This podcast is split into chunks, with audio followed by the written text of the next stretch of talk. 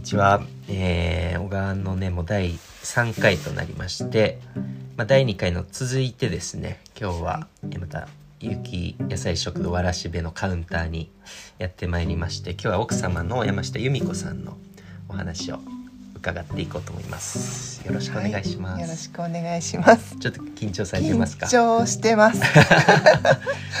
こう、なんか、おしゃべりの取材みたいなの初めてですよね。初めてです。こうテキストの、まあ、うん結構まあでもテレビとかも出られてますからねあいやいや、れもまでも、あ本当苦手で。あ まあまあ雑談だと思ってはい、よろしくお願いします。お願いしますまあ、ちょっと吉彦さんの回もぜひね、はいあの聞いていただければと思うんですけれども、まあ、由美子さんもあのね小川に来たきっかけは実は由美子さんだったみたいなのを 僕初めて知ったのでちょっとその辺も聞いていければと思うんですが簡単に自己紹介いただいてもよろしいですか？あ、はい。えっ、と、山下由美子です。はいえっ、と、し何言ったの？出身は埼玉県所沢市なんですよ。あそうなんですねまずそれを僕は知りましたそうですよはいね。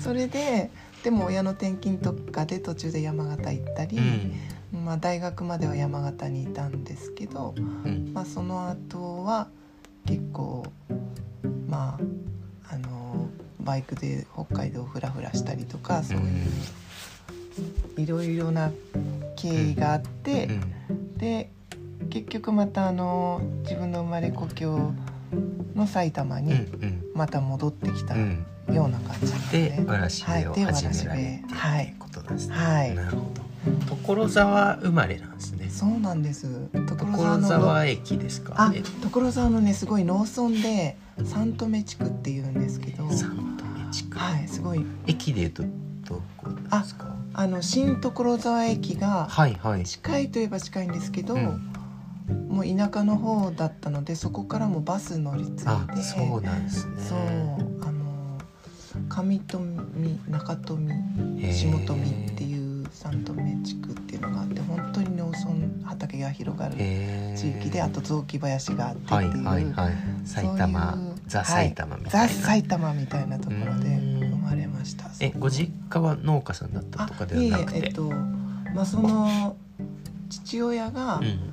えっとその農村がえっと無依存だったんですね。それでまああの医者がいない村だったんです。無依存。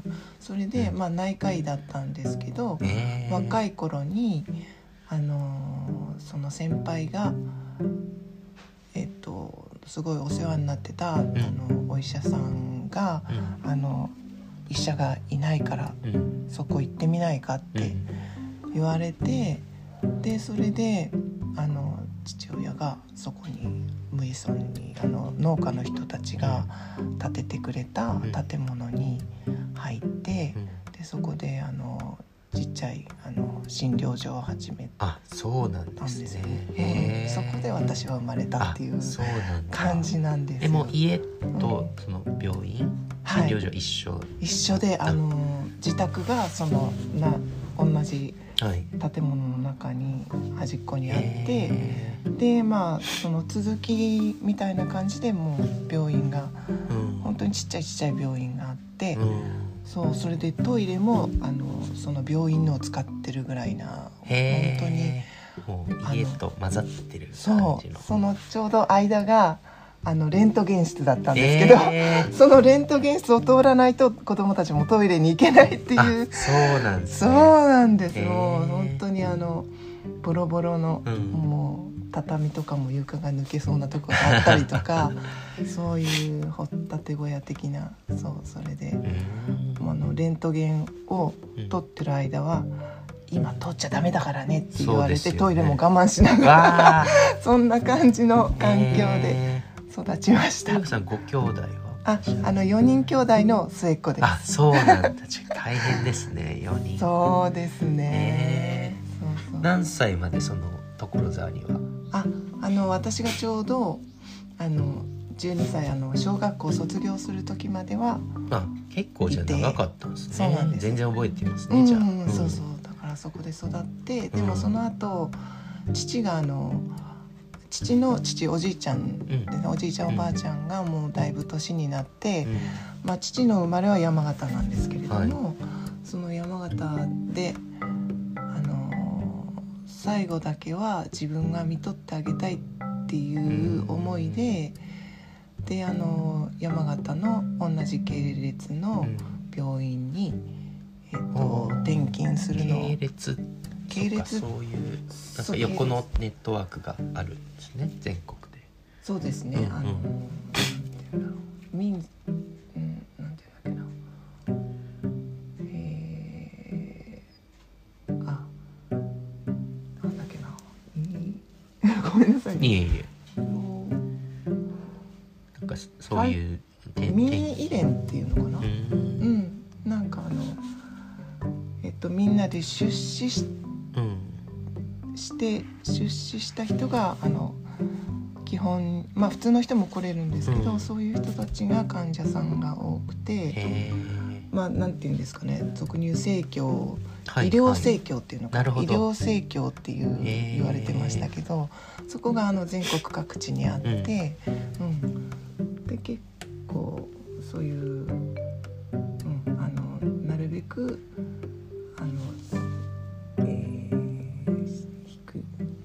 小さい、ん。あのあのお金をかけないうん。で診療が受けられるっていうなるほど。のを目指して、うん。そういう病院だったんですよね。はい、でうん。じゃあまあおじい様お父さんのうん。お父さんがちょ高齢になって、じゃあそう。みんなで山形行くぞと。4そうなんです。兄弟みんなで行ったそうですか？なんです。すごいっすね。ね本当にあの自分の思ったことをすぐやっちゃう、うん。父でうん。だからもうみんなきょとんとして「え山形?」って、うん。行ったことあったんですか？ああのおじいちゃんおばあちゃんが住んでたから、うん。まあ、夏休みとか、うん。うん、そういう時は行ってて。山形のどちら？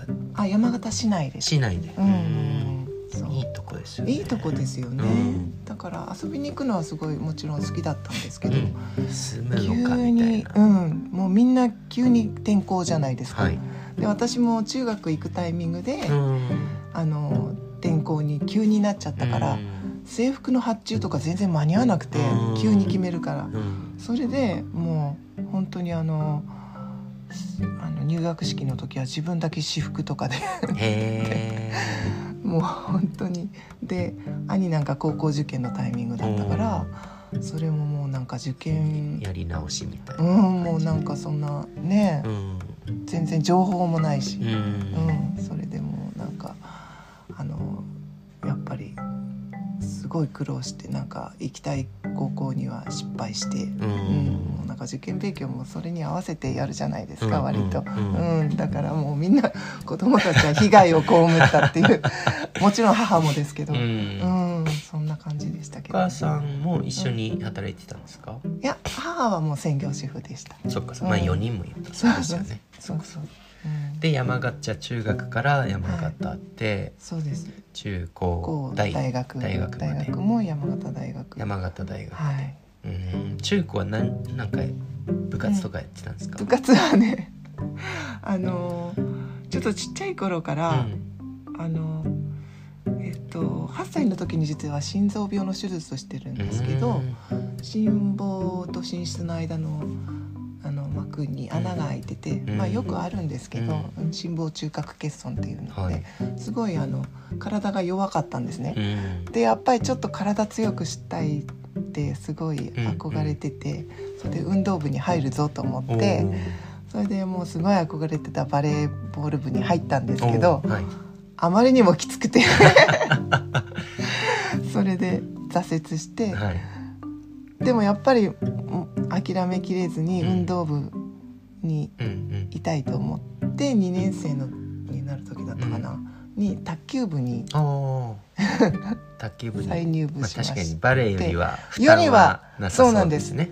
で室内だし。確かまあに確かに、まあやってみりゃきついことはきついんですけど、うんうん。まあ、当時のバレー部があまりにもきつかったので、うん。それよりはまあ少し緩めの,、うんううんんあの卓球部に。えーえ中高やってたんですか？中高一応やったんですけど。通りでうまいんえでやめてくだひょ2年前ですかね。玉ねわらしべとピープルも入ってはい。る玉成社の忘年会で卓球大会してそうそうそう。ゆめこさんめちゃくちゃうまくて。うまくないですよ。いやいやいやいや。てかまあなんかわらしべチームみんなうまくて。そうそうそう、ねすっごいレベル高かったんですけど。そういうあれだったんですね中高やられてて。やってでも弱小だったんですよ、本当に。ううんん、なんかあので高校でもうん。すごい強くなりたかってであの体力もないから、うん。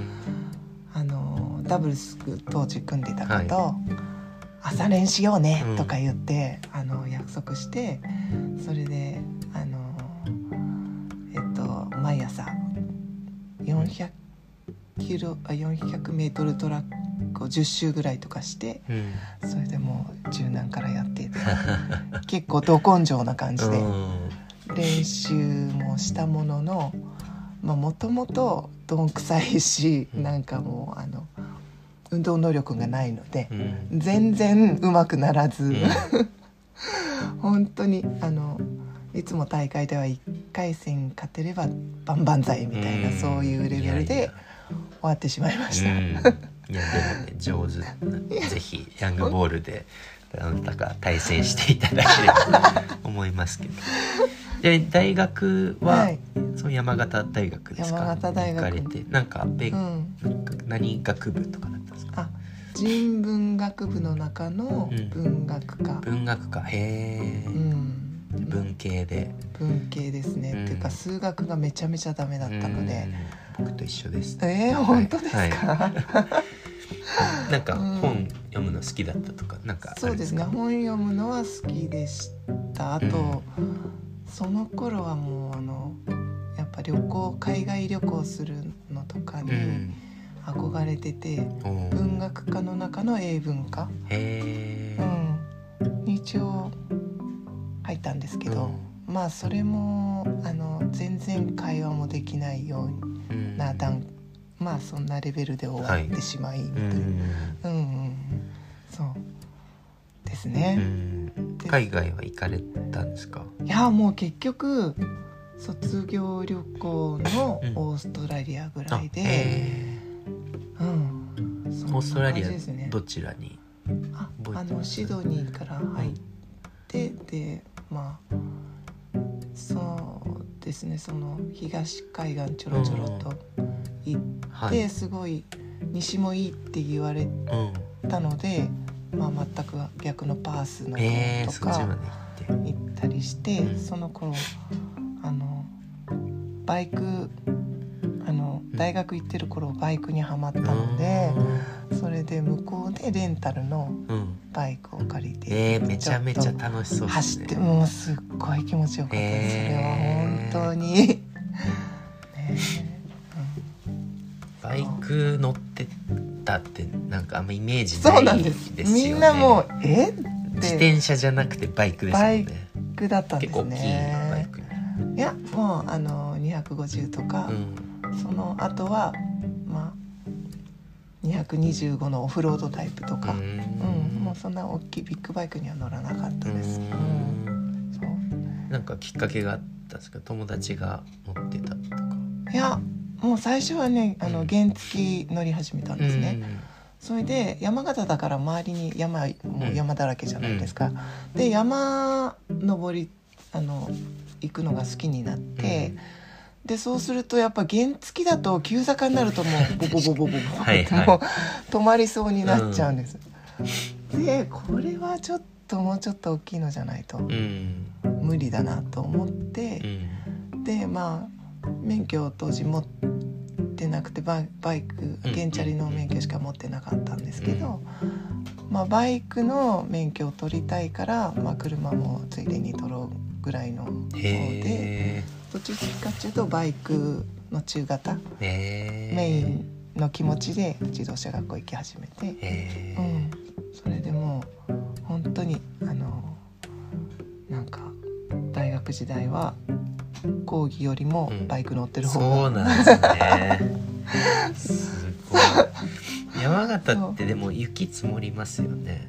そなんか冬は乗れない冬は乗れないんですけど、うん。でも、まあ、山形の市市内とは言っても大学までは結構離れててであの原付にスノータイヤを履いて通学だけには、うん、うん、うん、あのあい乗ってたんですね。乗ってました、へー。冬も、うん、僕滑全りながら。然バイク乗ったことないんですけどのあるんですねスノータイヤとかそういうのが。あるんですよ、うん。そう。でも転びますよ。転びね。転びながら。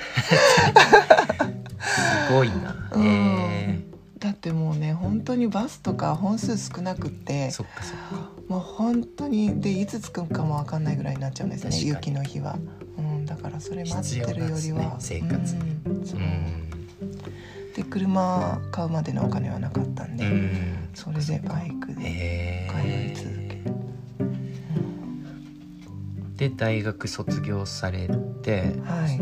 その後はお仕事あ就職したんですか？就職はあの本当にね多分私が大学行ってる頃にバブル時代に入ったのかな。おーで周りは結構やっぱあの証券会社とかうん。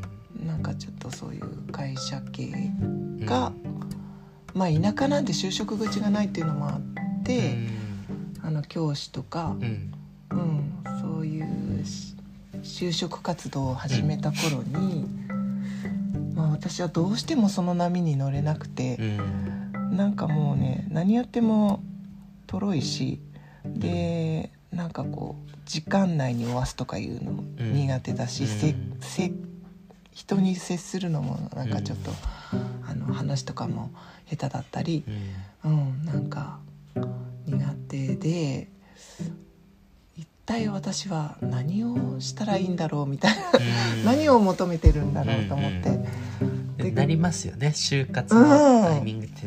誰しもうん。なんか自分と向き合うっていうかそうそうそ不安にもなるし。ううん。だからもうその何も見つからなくてそれで、まあ一応バイクに関することだったら自分にあの楽しめるかなと思って、当時えっと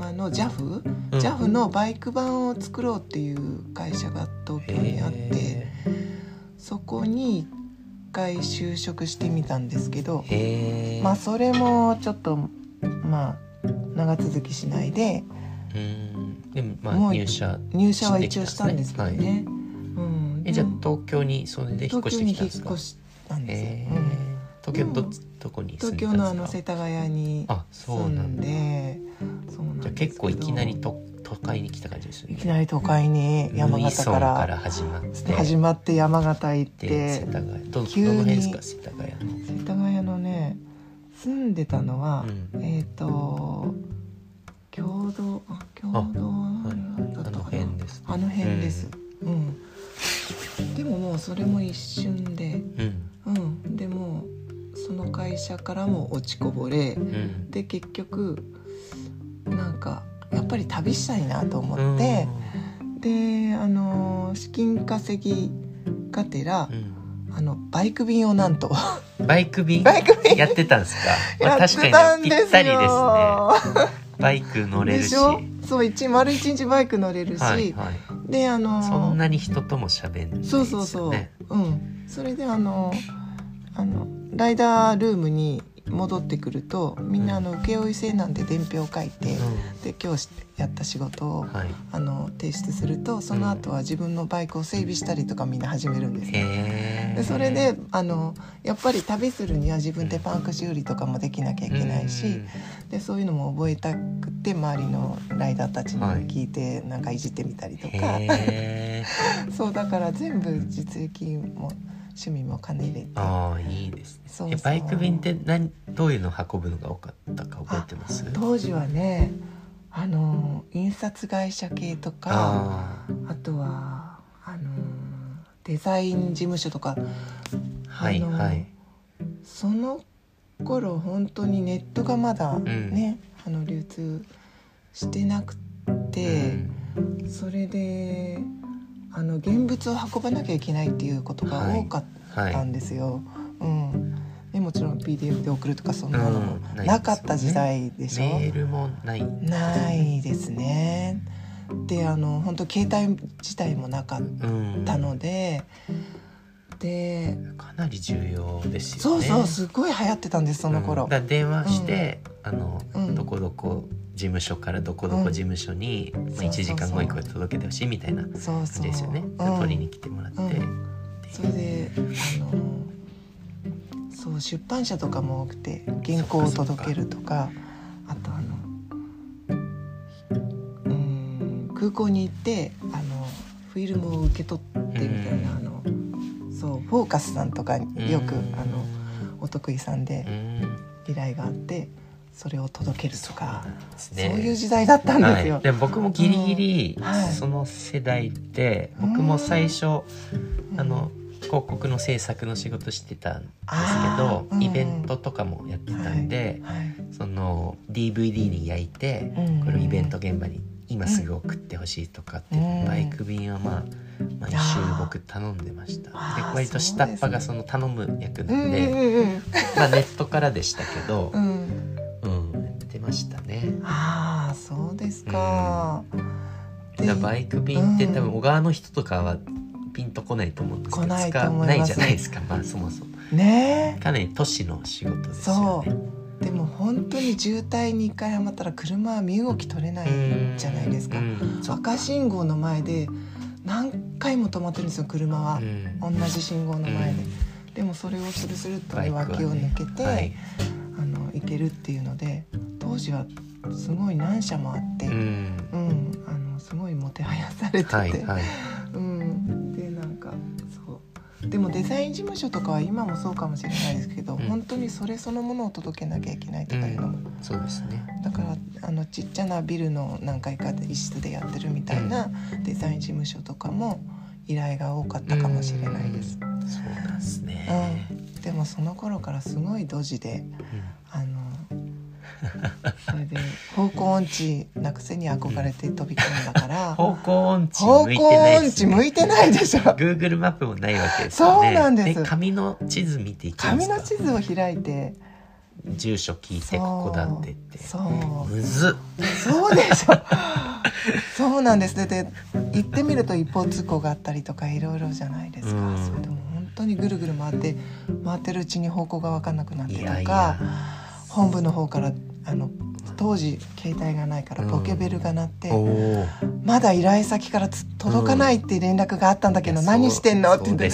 もう半泣き状態で「すいません。あの分かんなくなっちゃって」みたいな。ですよね。しかもそう。割と東京の土地勘もまだないないのに本当にね無鉄砲あのちょっとつ盲信でこう思ったら入っちゃうんですけど、うん。考えなしで、うんもう本当に迷惑なライダーだったと思うんですけど、うん何年ぐらいやってたんですか？それはまあ1年で辞めてもう北海道にあの資金はある程度たま貯金してったから、うん。旅に出たんですね。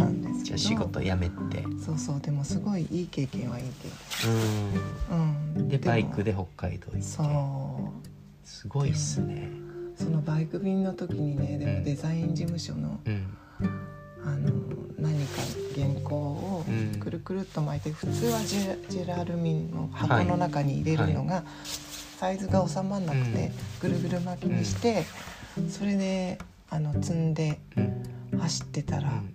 ふと見たらそれが風で飛んじゃってないんですよ。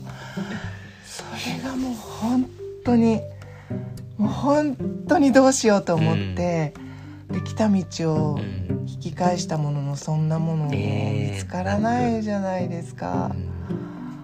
これでもうねもう半泣き本当にベソ書きながらうん。事務所に電話して、見つからなくてって、うん。で本部の方にもうん。見つからなくてって言って、それでとにかくあの雨も降ってたのかななんかその時本当にもう情けない気持ちで事務所に行って「すいませんなくしたんですけど」とか言ったらあうんまりにも。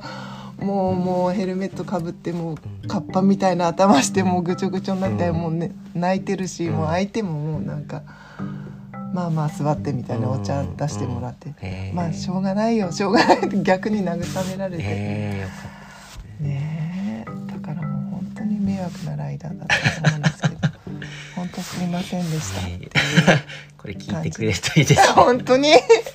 本当に。なん何十うん。三十年ぶりの謝罪ということ謝罪で。本当にすみません。はい。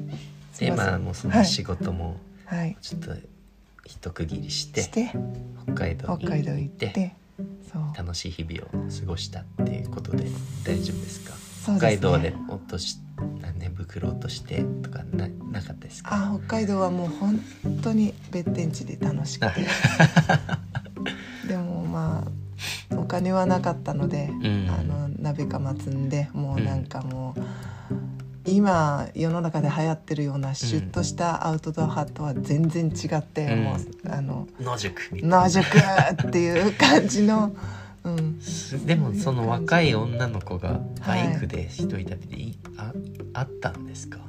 うんあまあいましたいました、うん。でもまあやっぱり少数派だっうんなことはそうだしでしたけど、でも当時やっぱりミツバチ族とか言ってあのツーリングあのブンブンブンブンうるあさくことミツバチ族ってですね、へーそうであの結構北海道は無料宿とか、うんうんライダーハウスとか多かったから、うん。うんそういうところを転々としうんたり、うん、しながら、うん、もう本当に1日500円しか使わないぞとか心のへえ なんかリッチな旅するよりはうん。1日でも多くいたかっそったか、から。そっかうん、それで本当にうん。あのいいっすね。行く、僕もそういうのそうですか？今うん、行ってまあのインドとか行ってたんで大学の時、うん。1ヶ月滞在してうん。飛行機代込みで7万円でした。えで今のあの燃油とかすごい。無理ですけど飛行機も当時多分3万円とかで行けてー、え1ー日100円も使ってなうわ。いでしたからね。それあのなんかタージマハルの入場料とか全部入れてですからね。あネパールにも移動も含めてねすごいですよね。すごいですね。ごご飯飯7円どうしてたんですやか屋台で、あ屋台でね、はい、とかチャイ5なるほど。円とかそういう世界ーそれ今とはす物価も違うと思いねますそうですよはね、楽しいですよね。貧乏旅行、うん。今でも全然したいと思います。私はひたすら自炊でしたかね。もうなんかうん。ねライダーハウスとかに泊まると連泊組とか必ずいて、共同自炊とかして、まあ結構ね。うんいいですね。そういうライダー 憧れますね。そう聞くと、うん、な結局どれぐらい行ってたんですか、北海結道局それはまあなんだろう。1, 一年はいなかったですね。78ヶ月でしか持たなかったのかな。それ北海道ぐるっと回ったんですか？そうとりあえずまあ大抵のライダーはそうだと思うんですけど、一周はしたいんですよ。函館の方から入って、うんそうそうそう。政で官連絡あの釧路の方まで行くんですか？あそうですね。あフェリーでまず渡ってでずっと釧路とかももちろん行きましうんたね。でど稚内とか。ういう順番で行ったかは分かんないけど、うん。とにかく東の端と知床方面とか、やっぱり稚内も攻めたいし、でど真ん中のやっぱ富良野はいはいはい。当時北の国からとかすごい、うん。そういうその時代ですか。ですね。憧れて北の国からが終わってからなのか、うん。五郎の家とか一応展示されてたりとか、うん。そういう、うん、もうそういうダーッと続く畑のねうん。丘の景色とかも憧れて、真ん中辺も行ってラベンダーとかね、はいはいはい。うんじゃがいも畑とか、はいはいいいですよね。麦畑とかいう、うん。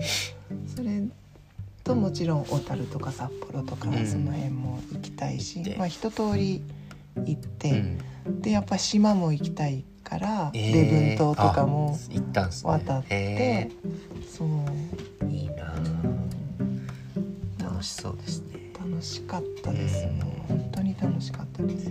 でその旅まあ、うん。お金もなくなったんですかね。で旅終わってどうしたんですか？終わってでもやっぱりもっと旅を続けたくうん。終わってからかな。終わっあ行ってる途中に一回、あの十勝に大草原の小さな家っていうはいはい。牧場レストランがあって、大草原の小さな家ってなんかドラマありドラマがあって、はい。それにすごい憧れたそのか同じ名前でやってた。ん。始めたんですね。その牧場サラブレッドを育成する牧場のうん。兄弟がいて、その敷地にあのログハウスを建てて、うん。なんか農業関係で一回カナダに行ったらしくて、うん。その兄弟が。でそれですごい憧れて自分の敷地にログハウスを建ててあのお土産屋さんとかあの、うん、と泊まるところとか、うん。レストランとかを始めたところで,、でそこに一回戻ったのかな。そこに戻ってちょっと居候させてくださいって言って働きながらあそうなんですね、うん。馬小屋をちょっと改装してくれたようなうん。あの掘ったて小屋に住まわせてもらって、へえそこで働いたりとかして。うん。うん、それであでも冬はさすがに戻って、うん。うん、それで埼玉に戻っあもうその時家は山形じゃなあくて。山形じゃなく親はまた埼玉に同じとこ戻所沢ってたんにですね。所沢ではなくその今度は上福岡に、ああそうなんですね、うん、また戻ってたんですけど、診療所やってたんですか、うん、あのまあ診療所自分のあのうん。お病院ではなく今度は働いてですけど、ああなるほど、うん勤めてたんですね。勤めで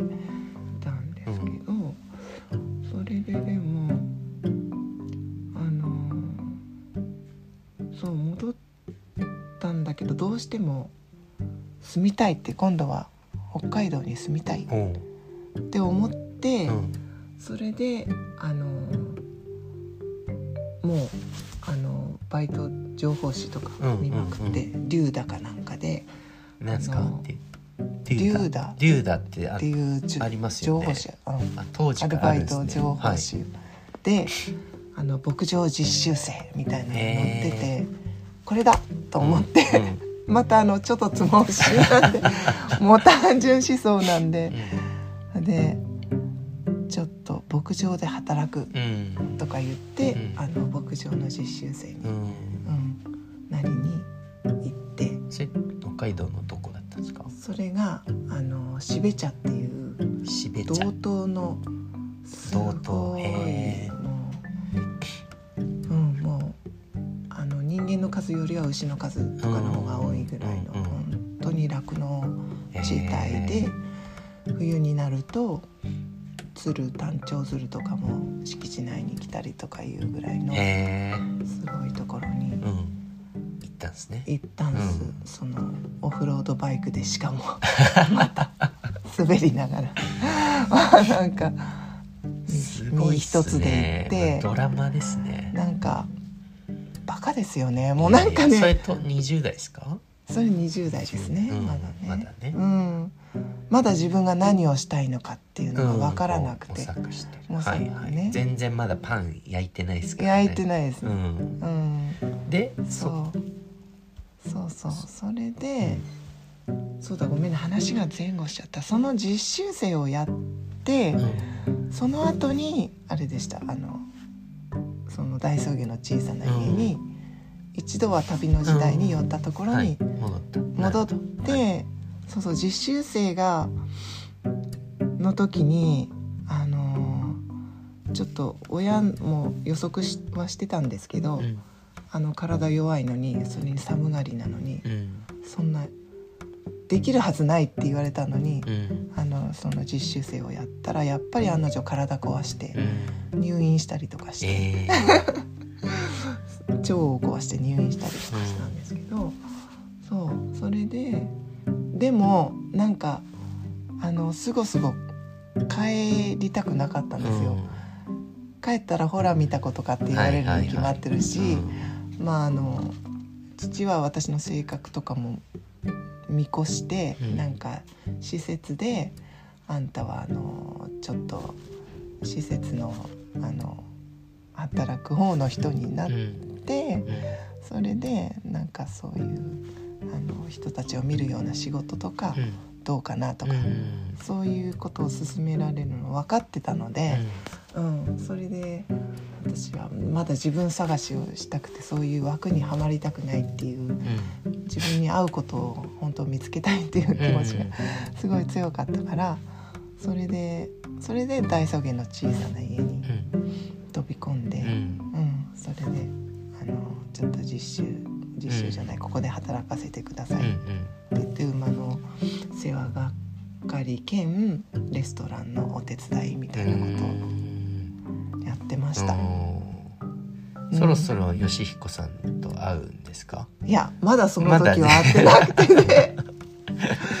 そうでそのどういう出会いだったんあでえっけ？とねそれはそこまた出てうんそこであのまあパンと巡り合ったのはそこだったんですね。あそうなんですね。そうなんです。でそこであのーそのレストランで私はパンを焼きたいって思って、うん。あのー隣の帯広っていうところであのーのんびり屋さんっていうパン屋さんがあって天然工房の。のんびり屋さん。そう。でそこにあの通っ牧場レストランも休みの日は必ず行って、うん。最初は食べるのがすごい楽しあすごい美味しくてうん。当時もはまだ天然工房パンなんて全然知らない人の方が多かった時代だったので、うん。衝撃的で国産小麦でしかも重たいパンっていうのが、うん。うん、それでそれをあの強したくなって突き詰めたくなって、それでまたこれだとか思ってう、ん。うん。それであのーそれを仕事にしたいってやっと自分の道を見つけ始めてう、ん。うん。それであのーそのご夫婦に働かせてくださいって言ったんだけど、その夫婦はやっぱ夫婦2人だけでやってるちっちゃいお店だから、あの今みたいにちょこちょこ手伝ってもらうのはすごく嬉しいけど、うん。あの雇うことはできないから、うん。僕のあの出身のパン屋さんを紹介してあげるからって言われて、うん。東京のルヴァンっていうお店出身なんででそう。へそれで、まあ一回は勉強のために東京に行って、それでそこからあのまたパンで独立するぞと思ってーあそうなんもうそこでパン屋になろうって思っなろうたんですね。って思ったんですよ。バイクはもう良かったんですか、仕事としては、うん、仕事としてはもういいな。もう趣味だなってそう。ん。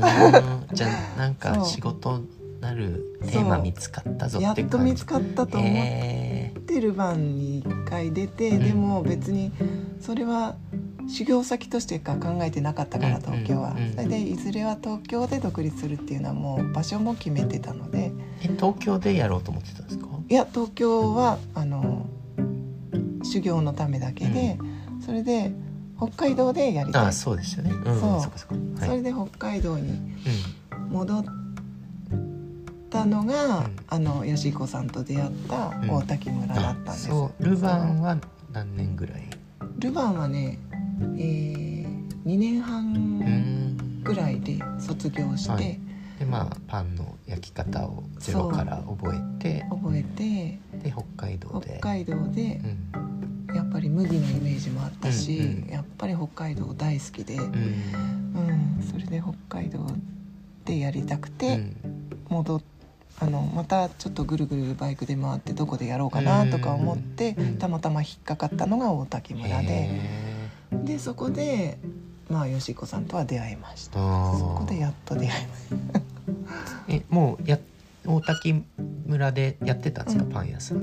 あはいあの大滝村ででもあのすごい資金稼ぎまではできなかったのであのルヴァンでは、やっぱりパン屋なんて給料安いし。う、ん。うん、であのまあ引っ越しとかでもほとんどお金なんてそんな、うん。貯金なんてどんどん使っちゃうし、んそれであのー車一つと電話さえあればうん。始められるなと思って、うん。注文配達制のうん。しかも手ごねのパン屋をその村村で一人で始めて。すごいですね。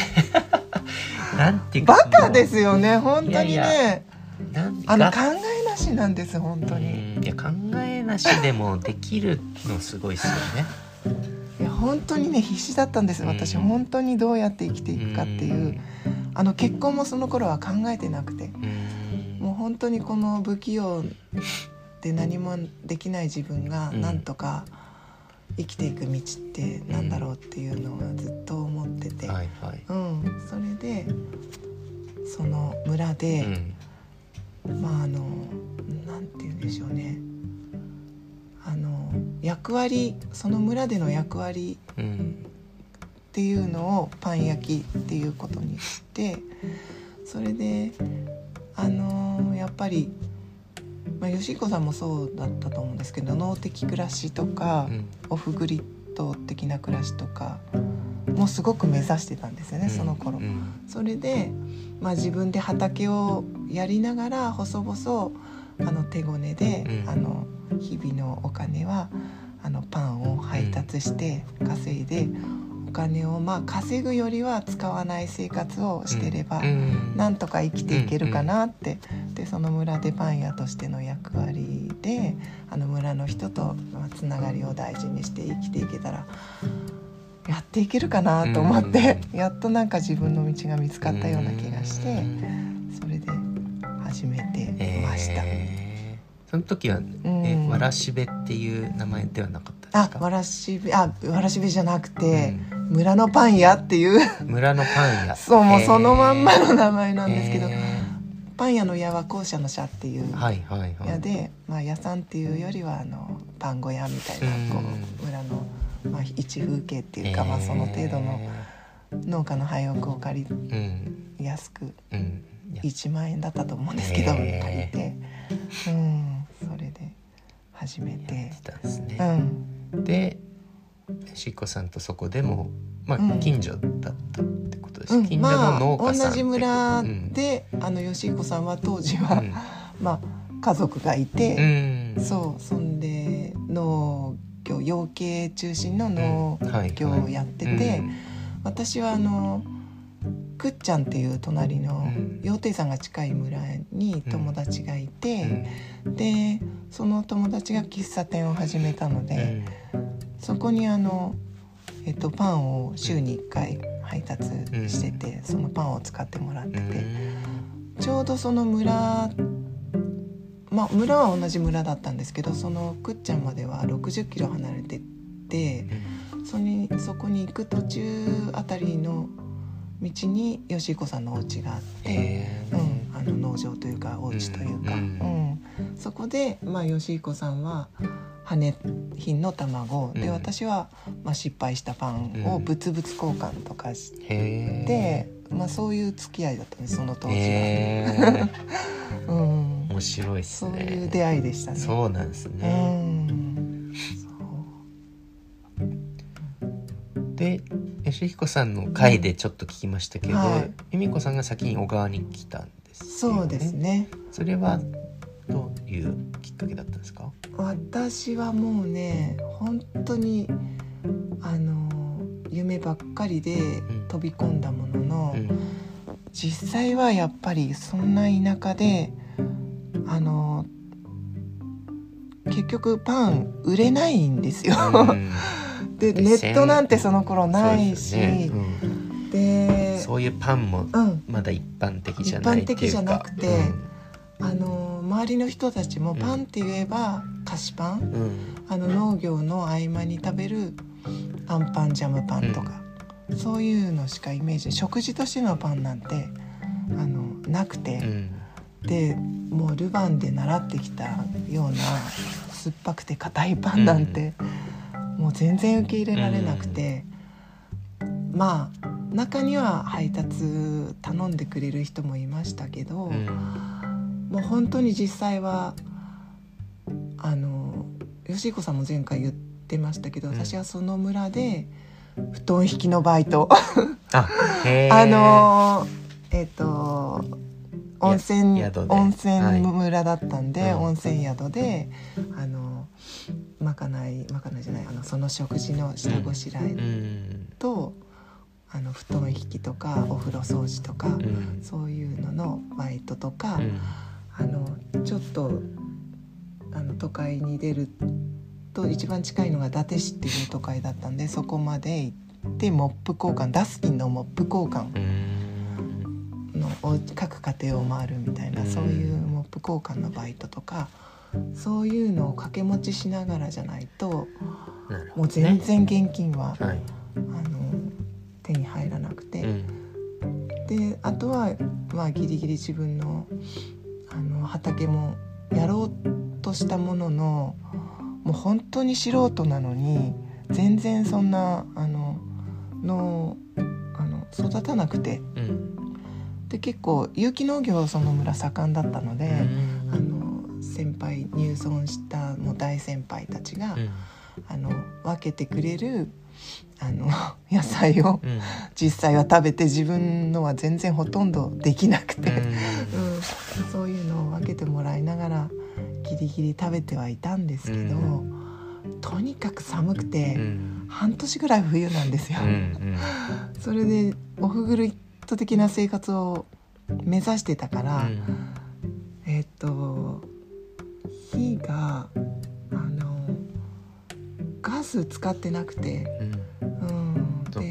うん、薪ストーブ一つで生活してたんですけど、うん。煮炊きも薪ストーブでやって、うん。でももう本当にあの朝朝一番に薪を炊くところからしてうまくいかなくて、いつまで経ってもあの着火しなかったりとか そういう生活するだけでうん。うん大変でう、ん。でもう本当にあのその辺で捨てられてたような薪ストーブをうん。ブリキのような、その薪ストーブを焚いてるんですけど、うん。その薪も買った薪とかだったらすごいあの日持ちも良くて、ううんんあのいいと思うんですけど、うん。そんなのはもちろん薪代なんてなかったから、うん。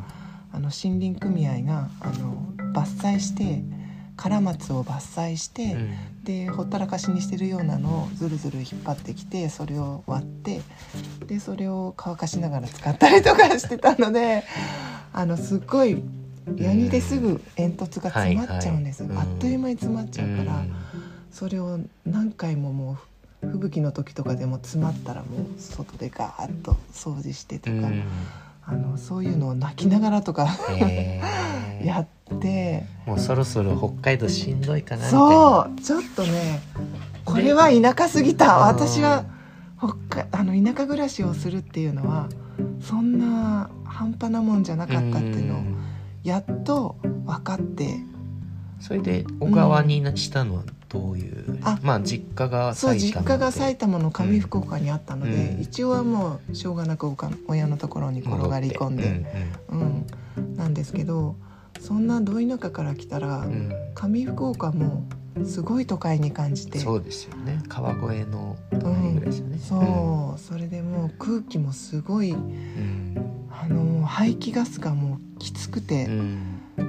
でもう本当にあの粉塵とかでうんめっちゃめちゃあの花粉症とかにもなっうんて、もうとてもこんな都会にはいられないと思って、それでもうあの同じ沿線の、うんどんつきというかう。ん、田舎に。そういう感じだったんだ。じゃあやっぱその有機農業がとかっていうよりもうん、近所の田舎に近所の田舎にちょっと避難した。で避難したんですよ本当に、うん、でまあうん。パン屋ここでやるかってなったんですか？そうなんです。それうん。でその夢はでもまだ捨てきれなくて、うんうん。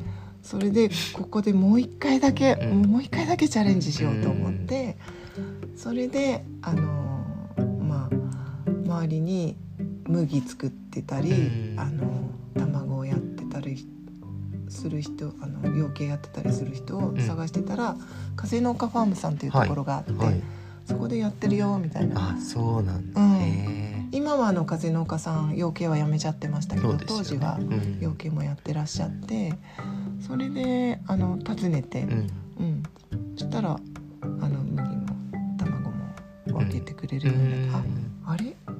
あそうなんだ。ここも有機農業こんなに盛んなんだっていうのをその時に分金子さんとかのことも知らなかった。そうですね。金子さんもまあ噂には聞いてうん。てうんあのーその頃上福岡に転がり込んだ頃に、あのーもう一回パンの勉強をしたくて黒うさぎさん秩父の黒うさぎさんにうん。通ってて、うん、あのやっぱり田舎ではカッチカチのパンは受けないっていうのはすごく身に染みてたので、ちょっとルヴァン系までハードだとうん。受け入れられないかもしれないと思って、黒うさぎさんはもうすごい食べやすい天然工房パン屋さんだったので、それでそっちを勉強し直したいんですか？いやありますあります。秩父の、うん、西武秩父駅のすぐ近くにあってすごい愛されて今すごいあのいろんなとこにも卸してるし、うんだからうんまあルヴァンの幸田さんの次の師匠、うんうん。なんですけど黒崎さへんの高尾師匠なんですけど、うん。そこのとこに通ってた頃にちょっと噂は聞いたりとかして、うん。金子さんっていう人もいるよみたいな。なるほど。うん、そう。えじゃあ実家から通ってたんですか小川に？小川に引っあそうか小川に引っ越してきてて引っ越してきて。小川から秩父に通って。あのー最初い行き始めた頃は上福岡そうか。から通っててでで途中でうん。小川に引っ越して。で小川からもちょっと通ってました。うん。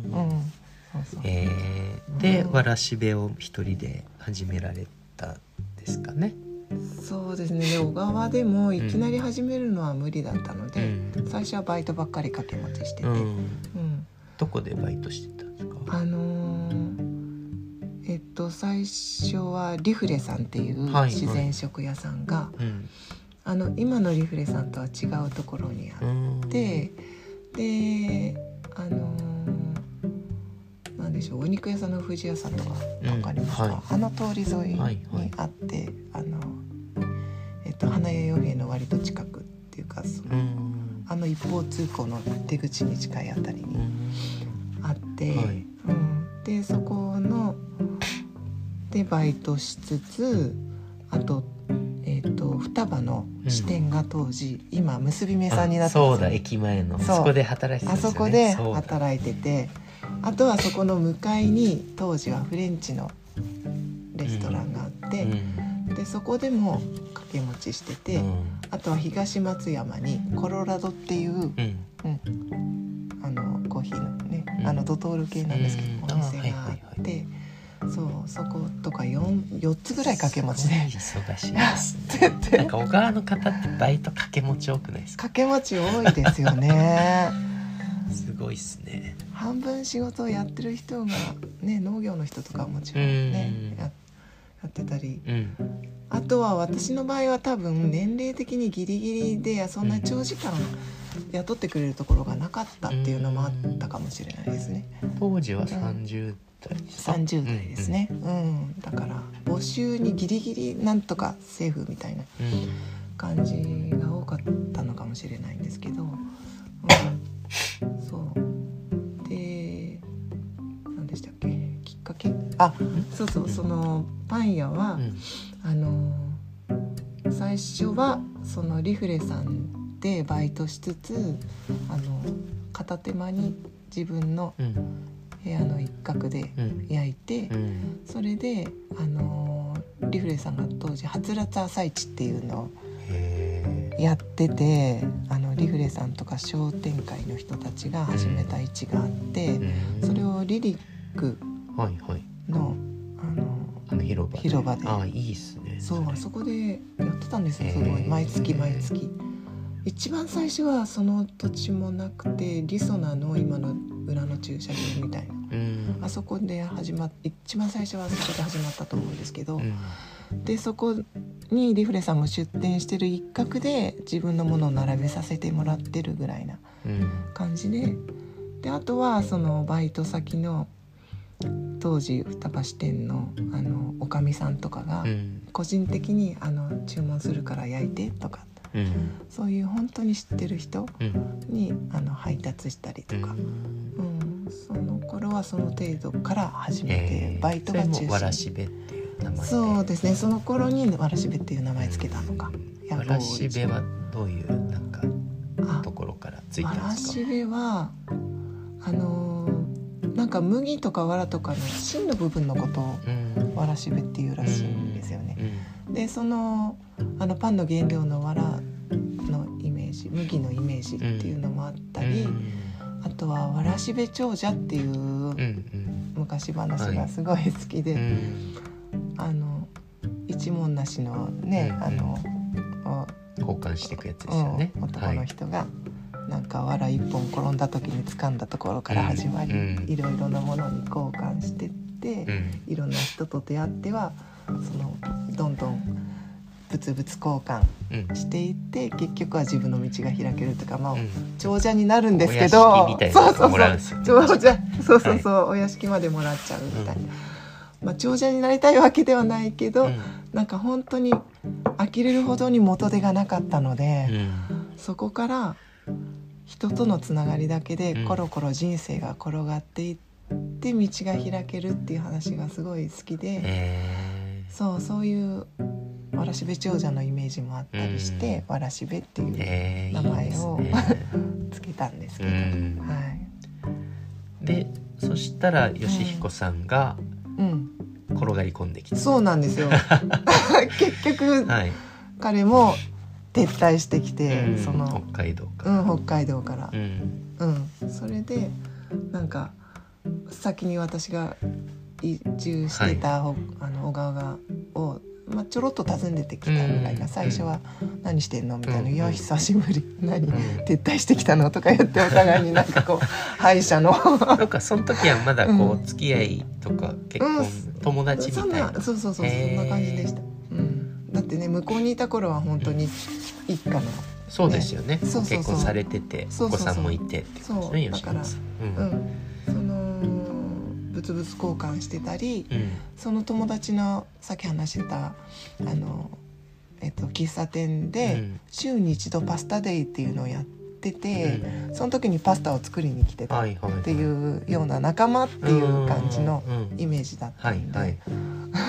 そうそう、えで結局はあの田舎暮らしーうん。お互いダメだったねへへうん。みたいな、んなん。かこうそうそういう感じそです。っからそっか一緒にやることになうんそうって、じゃあそう。小川に来てから結婚されたんですね。そうですそうです。そうなんだ、うん、あのわらしべの最初のピタパンサンドのテイクアウトの店の次に、えっとまあ今の那須親父さんのところで、はい。はいやっぱり食べるスペースが欲しいねっていうことで、あの移転オープンする時うにん。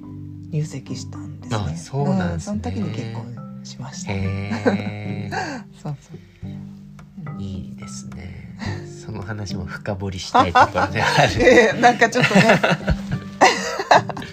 どどんなところにこう惹かれたとかあるんえですか、ー、まあえー、なんでしょう。なんか昔自分のドタバタの時期から知ってるっていうか,、そっかそっか自分をやっぱ一番よく知ってくれてるっていうところとか、うん。やっぱりあの有機農業は素晴らしいっていううん、うん基本の理念があってそうそう。それが世界を救うよねみたいなのはすごあいお互いすごい思ってて、うん。でも自分たちは農業には向いてなかったねっていう。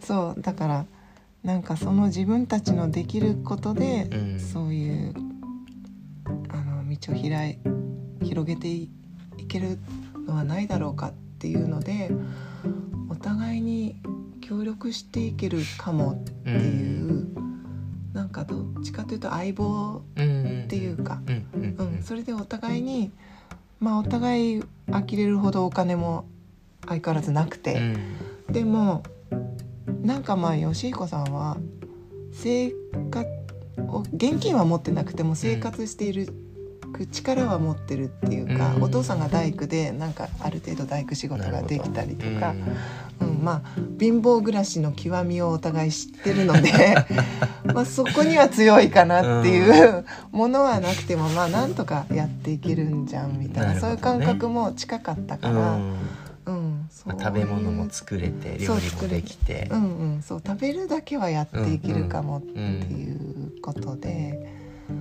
そうその辺でですかね。へー。うんいいですね。なんかその小川に小川に住んでまあ当時も今もですけど、なんか小川町の好きなところってどんなとこですか？あそうですね。やっぱり本当みんな言いますけどいい具合の田舎具合っていうか、やっぱり北海道の大自然は私は無理だったっていう、ううんんなんかもうその自然の厳しさが圧倒的に大きくて、でやっぱりあのお金ももちろんあのなしで暮らしてるほとんどなしで暮らしてる人たちは現にその村にはいっぱいいて、同じように憧れて移り住んだ若者たちも何人かはいて、そこで結婚してちゃんと暮らしてる人もうん。いるんですね、うん。でもそういう人たちはやっぱたくましいんですよ、体も強くて、はい。はいでも自分はそれは無理だなっていうのが分かって。でここにいるとあのー本当にそれこそ自分の役割はパンを焼いてるだけでよくて。であの周りにはもうスペシャリストがいっぱいいてその麦なら麦をすごい美味しい麦を作ってくれる人とか卵もね美味しい卵はやってくれてる人がいてもちろん野菜ももう本当にもうもう本当にレベルの高い美味しい野菜を作っているそのスペシャリストが周りにちゃんといてくれて。